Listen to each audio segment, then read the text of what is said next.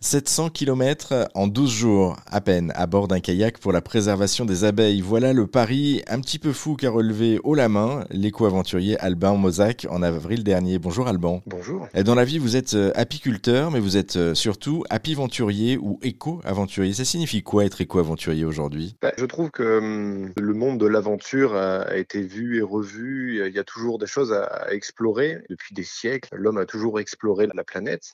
Mais c'est vrai qu'aujourd'hui, on a quand même des enjeux euh, assez importants liés à l'environnement, à la protection environnementale. Et je trouve personnellement qu'il est intéressant d'aller sur le terrain, de, bah, de, de, partir explorer la nature euh, au travers de ces aventures, tout en sensibilisant, tout en apportant euh, quelque chose aux autres et non que à nous-mêmes. En fait, souvent, c'est ce qui m'est arrivé au début quand j'ai commencé à faire des expéditions où je suis parti à droite, à gauche. C'était pour moi, c'était pour me faire plaisir, me dépasser. Et c'est vrai que je me suis rendu compte que j'apportais euh, rien ou pas grand-chose aux autres. Et donc, euh, pour moi, le principe de l'éco-aventure, c'est de partir à l'aventure tout en apportant euh, quelque chose aux autres. C'est en apportant notre petite goutte d'eau, comme j'aime bien dire, pour éteindre cet incendie dans lequel nous vivons et que nous avons créé. Donc voilà, ça, pour moi, c'est ça l'éco-aventure. Et il n'y a pas besoin de partir très très loin parce que là, du coup, vous avez votre dernière aventure, vous l'avez faite entre, bon, il y a quand même 700 km, mais vous l'avez faite localement en France, en tout cas en kayak. Vous avez relié Roanne à Saint-Nazaire sur la Loire. Pourquoi justement euh, ce, défi Au travers de ces, aventures, ce que j'aime bien, c'est interpeller donc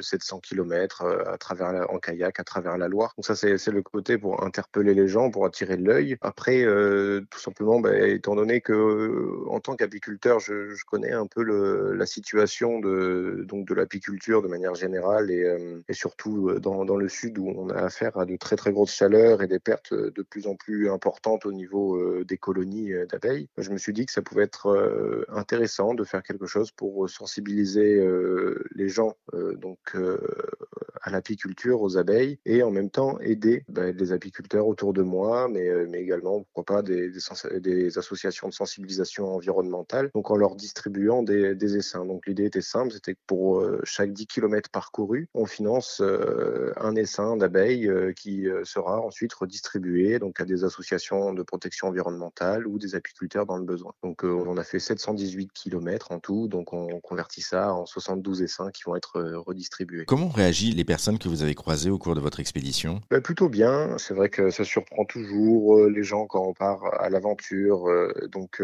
c'est vrai que les, gens sont toujours intrigués. On a rencontré aussi beaucoup de, locaux qui nous ont parlé des changements de la Loire, parce que nous, nous étions là pour les abeilles, on va dire. Mais il n'y a pas que ça, et les locaux nous l'ont bien rappelé en nous expliquant ce qu'ils ont pu vivre avec les changements de la Loire au fil des décennies. Donc c'est vrai que les gens étaient plutôt accueillants euh, vis-à-vis de ce projet et donc euh, vis-à-vis de nous de manière générale aussi en nous laissant dormir sur les bords euh, de la Loire, parfois sur, proche de certaines propriétés. Donc c'était plutôt chouette. Puis vous évoquiez justement le, changement de la Loire, c'est aussi il y a l'impact de la sécheresse en ce moment sur, sur ce cours d'eau notamment. Un dernier petit mot pour, pour terminer sur la préparation de ce défi, parce qu'au-delà d'un défi solidaire, écolo, enfin il y a aussi un défi sportif. Comment est-ce que vous êtes préparé justement à ce, à ce défi à, partir? Ben, J'essaie de faire un maximum de sport euh, au quotidien, donc, euh, donc pas forcément que du kayak, parce que j'aime bien pratiquer euh, pas mal de sport, mais euh, voilà, essayer d'avoir une hygiène de vie euh, la plus correcte possible, forcément, donc du sport euh, toutes les semaines. Donc